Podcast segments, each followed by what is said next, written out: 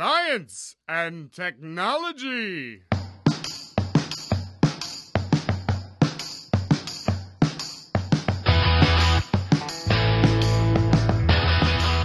Olá, estamos on com mais um Ciencion para falar sobre biodiversidade e produtos naturais.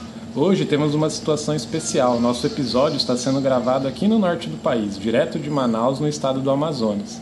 No episódio de hoje, vamos ouvir sobre alguns dos motivos da importância da preservação dos nossos recursos naturais assunto que vem colocando nosso país em destaque nas mídias internacionais. Hoje, com a gente para falar sobre micro-organismos e biopirataria, está o amigo e doutor Hector Cullen, que é formado em Química aqui na UFAM, também fez o mestrado com doutorado em Química pela Unicamp, onde fez estágio no exterior na área de Química Ambiental e Marinha, passando por instituições como Woods Hole Oceanographic Institution, nos Estados Unidos.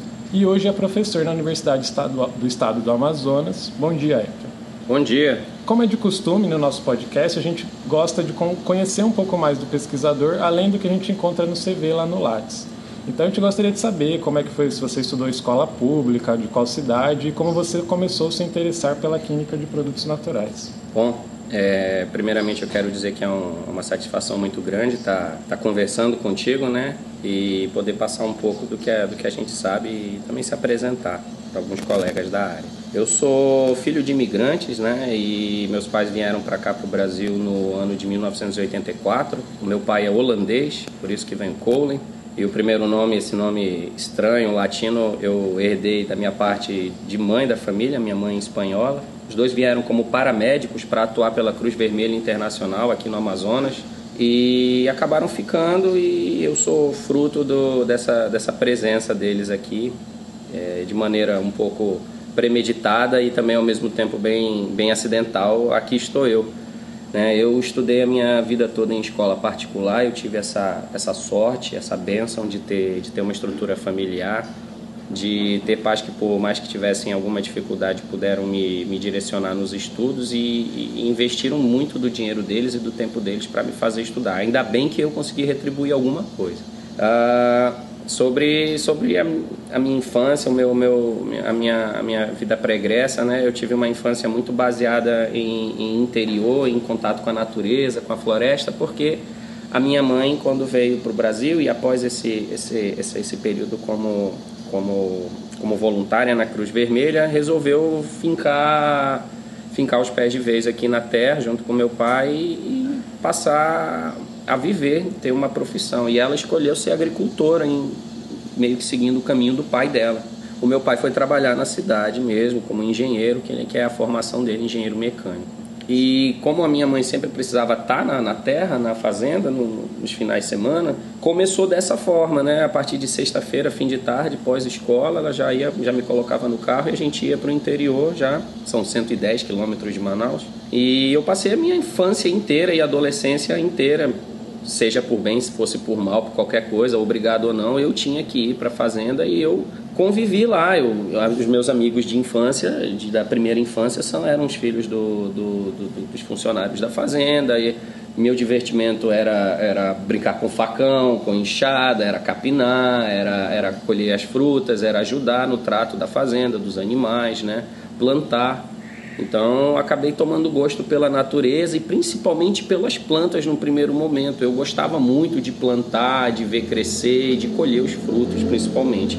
E, e como e, foi, assim você foi a partir disso que você gostou e então e, e quis começar essa, digamos assim, pesquisar a natureza de forma profissional, então. É, de certa forma eu acho que tem uma relação, é, eu acho que todo mundo que nasce aqui no Amazonas, se, se não tiver algum problema, já tem um link natural com, com, com, com a natureza, com a floresta, sabe? E vivemos num tempo assim de, de, muito negacionismo, de muita coisa ruim, que me faz às vezes até questionar: será que as pessoas que estão questionando são daqui, sabem das coisas daqui? Mas foi sim, esse contato com, com a natureza desde o primeiro momento ele foi primordial. Eu fui crescendo e fui entendendo, né? Na faculdade já quando eu escolhi química foi realmente uma escolha meio que impulsiva minha na, na, na época da, da, do ensino médio, porque era o que eu gostava, era o que eu me encaixava, eu não, não, não me via nas humanidades, eu tinha um pouco de receio das, das saúdes e das biológicas, então eu meio que, que entendi que eu, que eu tinha que estar na área de exatas e escolhi a química. Dentre as exatas, a que eu me sentia mais confortável era a química e acabei ingressando no curso. No decorrer da, da graduação, a gente vê que o viés aqui para os cursos e realmente tem que ser algo voltado para a biodiversidade, para o uso sustentável, para o uso racional da, da biodiversidade. E nesse contexto, por me interessar mais por química orgânica e por existir uma lacuna de síntese orgânica aqui no estado do Amazonas, a gente não tem químicos orgânicos sintéticos nas universidades, eu enveredei pela química de produtos naturais. No primeiro momento, um enfoque mais clássico, né? Então era realmente estudar as plantas, o conhecimento tradicional associado. E aí na faculdade eu comecei a ver e entender certos, certas coisas que eu ouvia dos caboclos no interior, que eu ouvia das pessoas que me rodeavam ao longo da infância, as próprias plantas que eu conhecia, muitas delas que eu falava, ah, isso é mato, isso é mato, isso é mato. Depois eu fui entendendo que elas tinham propriedades, que elas tinham, tinham atividades biológicas, e isso foi o que me conduziu à, à linha de pesquisa. Foi uma conjunção de fatores, coincidências, mas também tem, tem sim, tem todo, tem todo um, um, porquê e um para quê de, disso sim. Legal, daqui a pouco então a gente vai ouvir um pouco mais sobre biodiversidade e produtos naturais, logo depois da vinheta do Natan.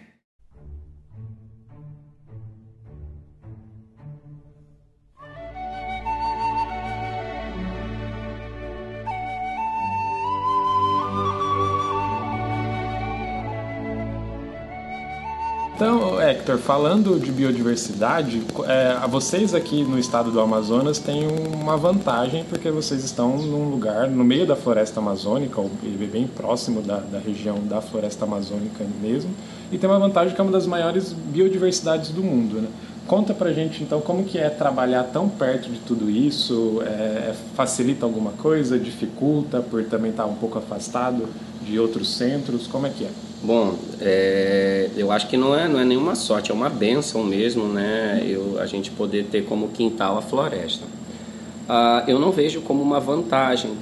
Assim, se, se, eu souber aproveitar o que, o que é propriamente dito uma vantagem, pode ser que seja visto dessa forma, mas a Amazônia é brasileira, né? Então isso não impede outros pesquisadores do sul, do sudeste. Às vezes as, as distâncias continentais do país fazem faz com que alguns dos pesquisadores se inibam, mas a gente não precisa não precisa achar que isso isso é regra tem muita gente que, que vem para cá então acaba que não, não vejo tanta vantagem para mim eu vejo na verdade uma desvantagem em estar tá aqui principalmente no contexto do que é a pesquisa no Brasil e é como é o desenvolvimento de modo geral do Brasil. A gente sabe que a região norte é uma região esquecida né?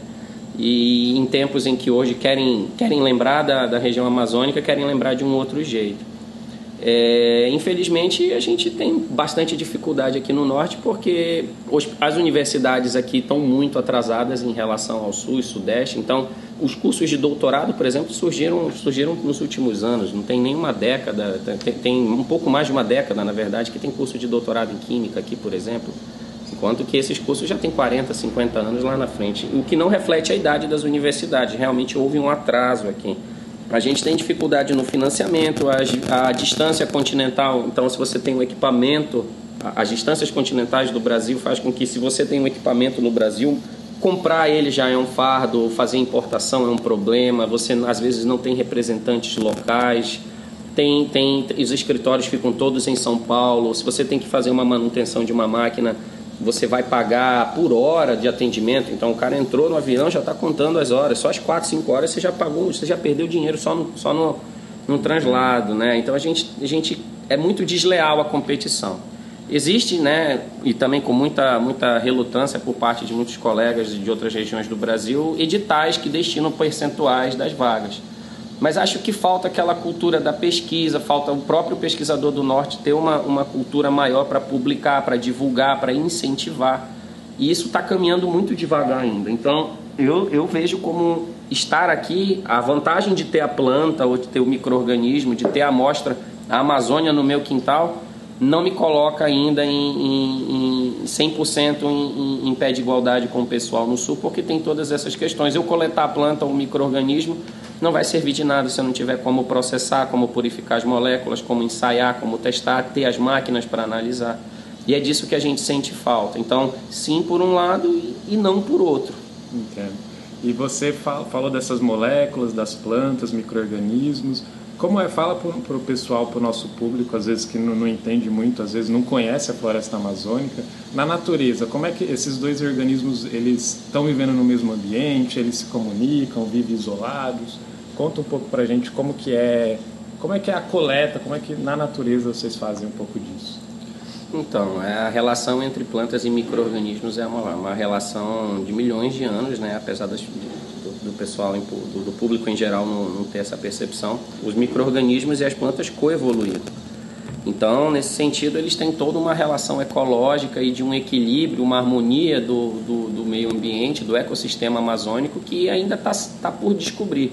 Existem já, já insights é, de, de diferentes pesquisas que, que têm mostrado que as próprias plantas em comunidades homogêneas de, de plantas em, em, em, grandes aglomerações, elas, elas, elas têm uma comunicação subterrânea por meio das raízes e dos micro-organismos associados. Então, um microorganismo, não existe uma planta sem um microorganismo. O microorganismo está lá para o bem ou para o mal, e muitas vezes é para o bem, é justamente para proteger, para auxiliar na produção de, de substâncias de defesa para a planta, para auxiliar é, em, em, vários mecanismos e, e ecológicos. Então, a relação entre o microorganismo e a planta é algo que vai muito além do que a gente consegue compreender hoje, né?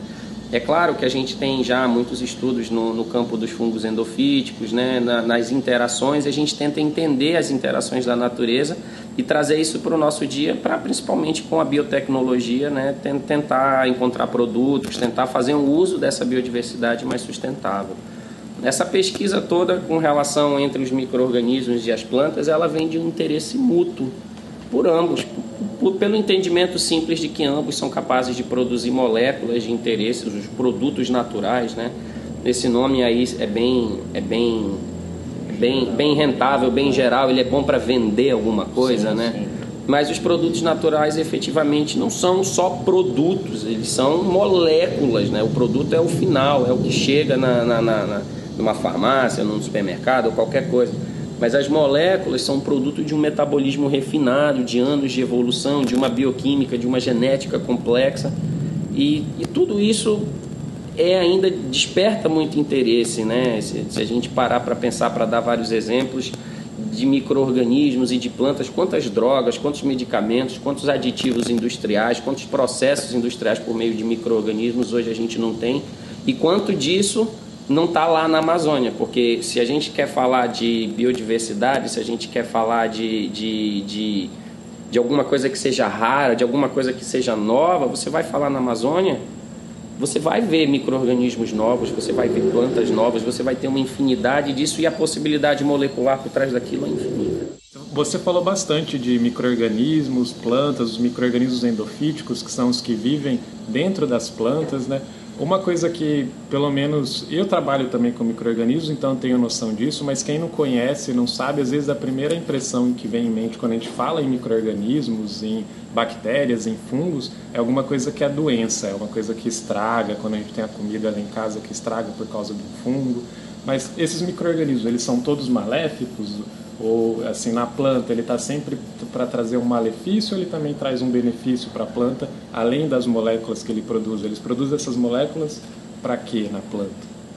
Bom, é, é preciso separar realmente o joio do trigo nesse sentido, porque a gente tem esse entendimento de que microorganismo é um micróbio, né? A gente tem é, mais ou menos isso e, e, via de regra micróbio faz mal, né? Então a gente já pensa em relação às plantas, os, os, fungos, as bactérias que fazem mal, que causam doenças.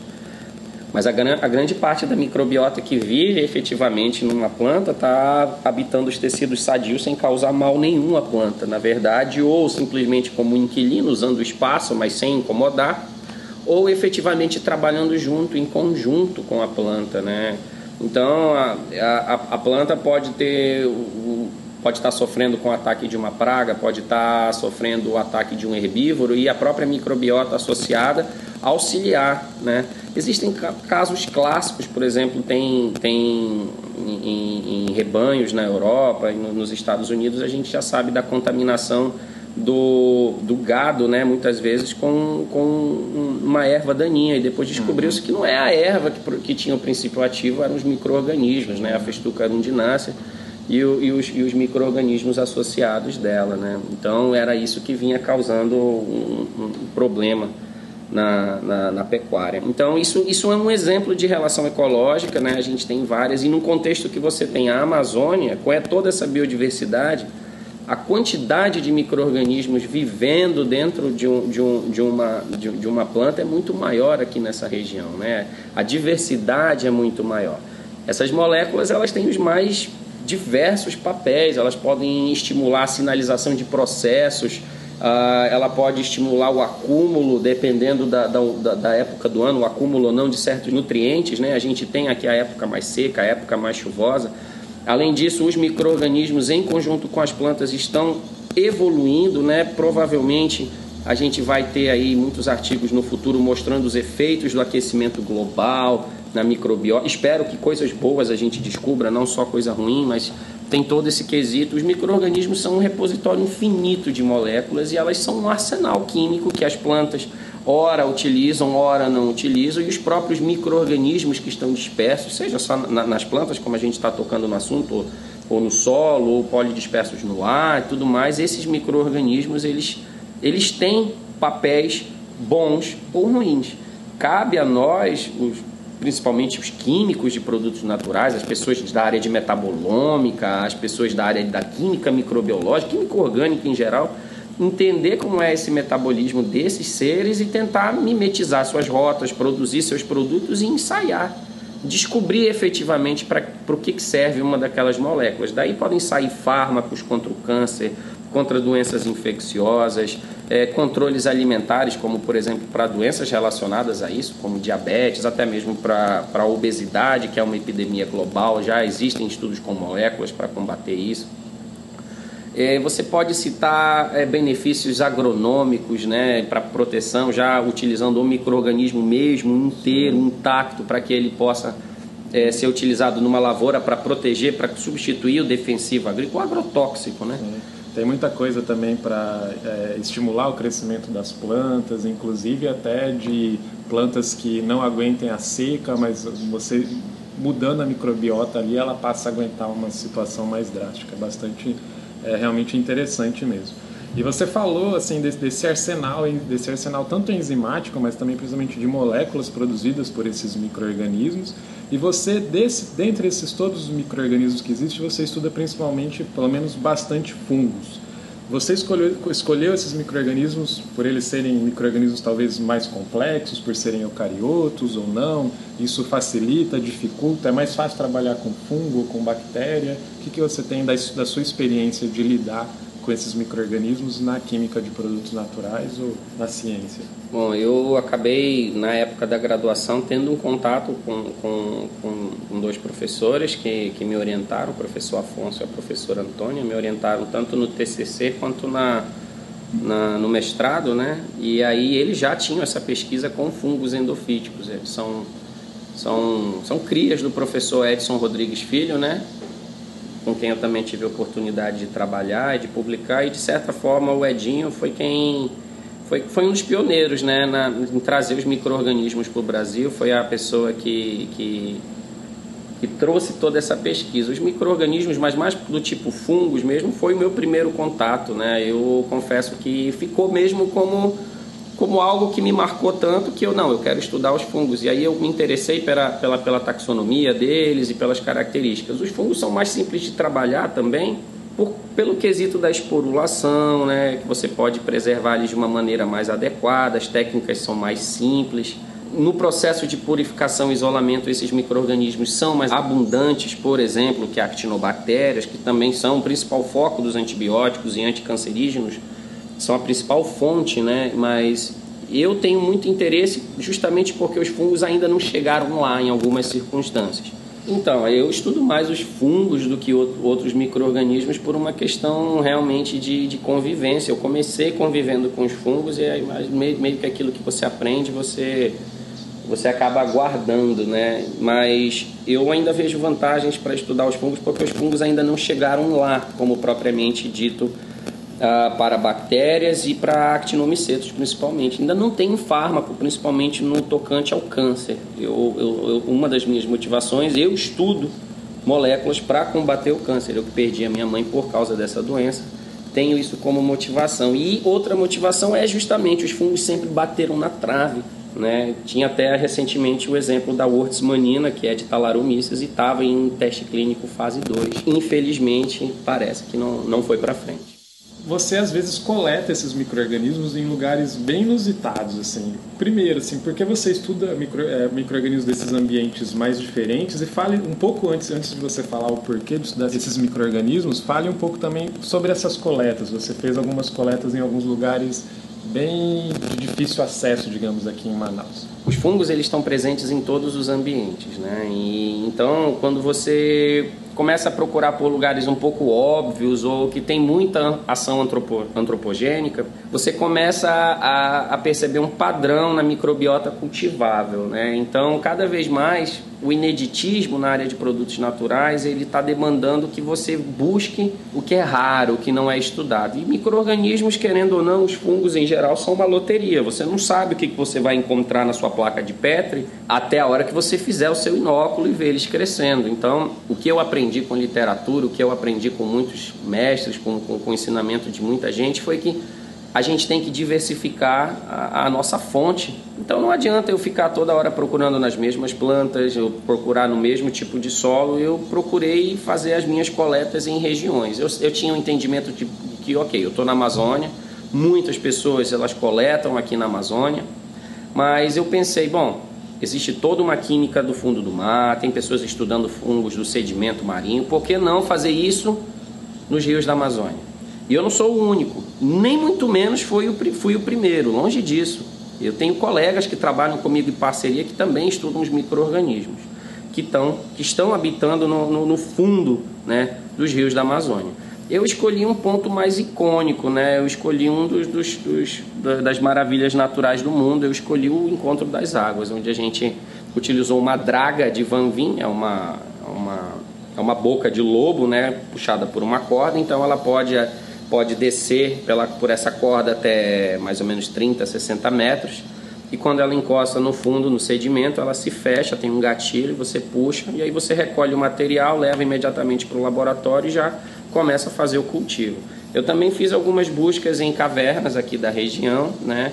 também alguns córregos que a gente chama aqui de garapé, aqui na, na cidade, que estão muito poluídos, então eu também quis estudar os micro-organismos desses ambientes extremos. E é claro, eu não me esqueci de alguns de, algum, de micro-organismos de algumas plantas e de ambientes bem tocados dentro da selva, como a Serra Pilheira da selva, uh, o humus e, e até mesmo sedimento de córregos em locais onde a água seja realmente totalmente transparente. Legal. É, a gente está falando bastante de coleta, tanto de micro-organismos, de plantas. Agora, mudando um pouco, saindo um pouco da química, indo um pouco mais para a área de legislação, digamos assim, é, para fazer essas coletas, assim, a gente não pode simplesmente chegar lá, sair depredando, arrancando, coletando tudo da maneira que a gente quiser. Né? Então eu queria que você falasse um pouco para a gente tipo, como que funciona para se ter o acesso desse material. Existe controle? O Brasil sofre muito, é, com, por exemplo, biopirataria, por não se ter um controle tão adequado. Como é que, é que funciona hoje em dia e como é que talvez foi um pouco no passado? Bom, eu vou começar respondendo por trás. No passado não tinha nada de controle. No passado era uma festa. Cada um fazia o que queria, coletava então, pessoas faziam remessa para o exterior, pessoas do exterior vinham aqui coletavam, era realmente uma farra. Ah, existem alguns marcos, né, da, da, principalmente da política, dá para mencionar em 1995 a, a senadora Marina, Marina Silva, é, propondo, fazendo o primeiro projeto de lei, que hoje é a base, a sustentação para o que a gente tem do, do CIGEM, né, e, bom, não é, não é em qualquer lugar que você pode coletar. Primeiro, você a Amazônia ela é do mundo, mas ela tem toda uma soberania nacional e ela tem áreas, terras da União, áreas federais. Já acaba a conversa no sentido de que se é uma, um, uma área federal, você já tem que ter uma autorização de coleta. Né? Isso é uma, é uma primeira situação. Então, não é só chegar na Amazônia e sair coletando. Então, quase tudo aqui é área federal, áreas de reserva, é, florestas de áreas de proteção ambiental e tantas outras, você não, não, não tem esse acesso. O que, o que se tem muito é posse, é propriedade privada. E é nesse, nesse sentido que eu, por exemplo, me apoio. A, a, minha família é detentora de um pedaço de terra, minha mãe foi agricultora. Então, existe uma área de reserva legal. É uma posse, é uma propriedade, mas ela é uma obrigação ser preservada. É até a grande discussão do momento, né? Que as pessoas estão queimando as suas áreas de, de, de reserva legal nas suas propriedades, de forma ilegal, né? Essa queimada. Então, nesse sentido, eu sou, eu sou bem abençoado de poder ter, ter a fazenda para fazer as minhas coletas dentro da área de reserva. E quem não pode, tem que solicitar. O que tem acontecido muito e o que mudou nos últimos anos foi, a bio, é, foi um entendimento do conceito de biopirataria, por exemplo, porque a gente imagina que a biopirataria é simplesmente o cara vir aqui e levar alguma coisa no bolso. Mas muitas vezes essas plantas elas têm em outras regiões. O que não se tem é um conhecimento tradicional associado àquela planta. Né? E, e, isso foi um tema de biopirataria que reinou muito, até mesmo de forma nacional. Então, quantas pessoas não vieram aqui, falaram com o caboclo, falaram com o índio, falaram com a, a gente da roça, pegaram conhecimento. As plantas que até tem no sul, no sudeste, em outros lugares do mundo, essas pessoas levaram esse conhecimento, os usos e começaram a fazer patentes. Isso estimulou desde 95, né, através da senadora, até culminar em 2015 com a promulgação da lei. E a biopirataria ela, ela tem um efeito muito nocivo para a gente aqui no Brasil, porque ela prejudica comunidades, ela rouba o conhecimento e tira a riqueza e leva essa riqueza para outros centros. Né? O Brasil acaba perdendo porque ele não usufrui de nada. Né?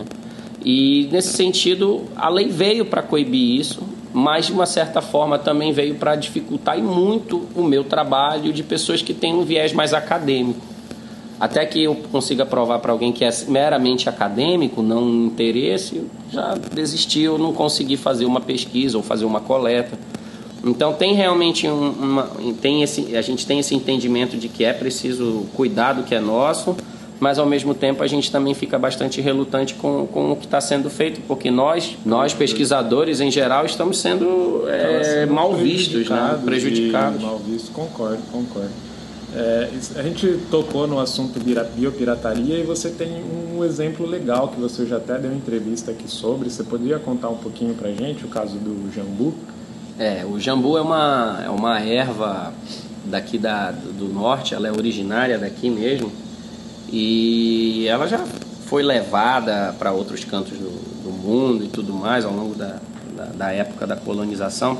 Mas o interessante é que o jambu sempre passou desapercebido porque ele é uma erva que, que é utilizada em alguns pratos da, da culinária indígena, né, cabocla, hoje culinária do norte do país.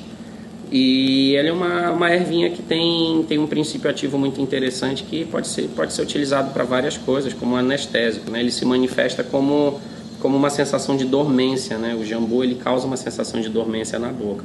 E esse é um exemplo clássico da biopirataria, porque quando você vai, vai pesquisar sobre o jambu, é que todo mundo comeu jambu, mas nunca ninguém entendeu o porquê, que tem essa sensação de dormência, o que, que aquilo podia servir. Então, quando alguém começou a, a a pensar, quando começou-se a ter investimento em pesquisa, já existia uma série de patentes do jambu.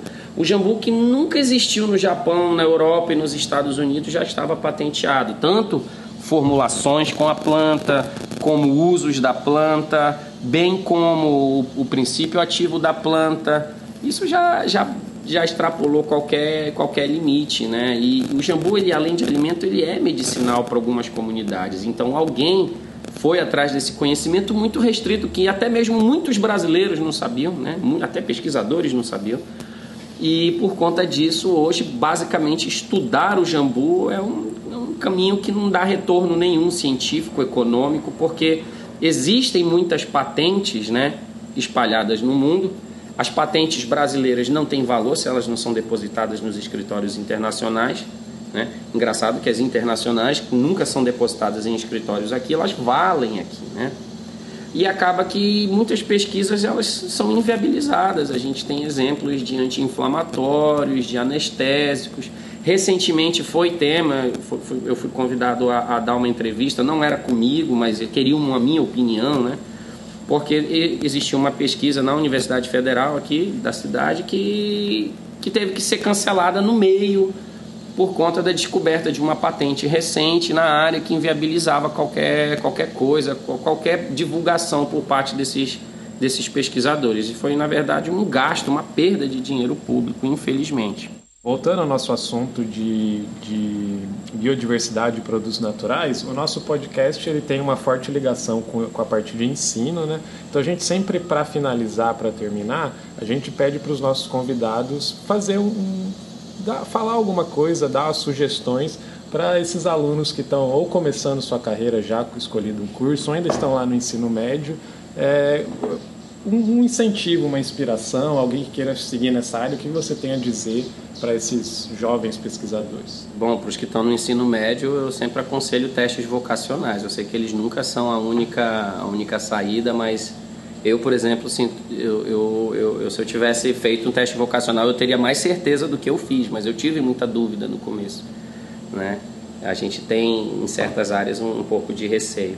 Uh, para os acadêmicos, eu dou aula hoje na biologia, né? apesar de ser químico, mas posso falar para acadêmicos em farmácia, em biologia, em química, em ciências naturais, em, em, biotecnologia principalmente, que vocês têm que investir. A gente precisa de um espírito mais inovador no Brasil também. A gente, eu mesmo sou fruto do, do que ainda falta. Eu, eu peco muito nessa área da inovação, então eu acho que a gente tem sempre que quebrar um pouco esse vínculo da academia e pesquisa de base por si só, que é, que é muito importante, mas está na hora da gente pegar essa base que o Brasil já tem sólida e começar a aplicar. Então, a minha dica é experimentem na, na graduação coisas diferentes, áreas diferentes. Eu acho que hoje, cada vez mais, o mundo ele é multidisciplinar. Hoje as, as áreas elas, elas têm a, é, não tem mais limites entre as áreas, elas estão né, em regiões muito, muito difusas, muito, muito complexas. Isso é um exemplo da própria biotecnologia. A biotecnologia é um ramo, é o futuro, querendo ou não, eu acho que é o único caminho para preservar a, a selva, a floresta, o meio ambiente é a gente investir em tecnologia biológica. E o que eu digo é, não desistam do Brasil. A, a gente sabe que a gente está passando também por um momento muito difícil. A gente tem que lutar pela educação, lutar pela ciência e tecnologia, porque cada vez mais ciência e tecnologia está desacreditada. Mas um país sem isso não tem, não tem a, menor possibilidade, a menor chance de ir para frente. Um país sem ciência e sem tecnologia. Então acreditem ainda, lutem e aguentem firme. Legal, concordo e assina embaixo. Então a gente termina mais um dos nossos episódios, direto de Manaus aqui para vocês. É quente, mas eu vim aqui pela primeira vez, estou curtindo bastante. Faço o meu convite para vocês virem conhecer aqui de perto. E é isso. Obrigado de novo, Hector, pela participação e bora lá trabalhar mais um pouquinho. Beleza, obrigado a todo mundo aí que está ouvindo aí o podcast. Um abração, estou sempre à disposição.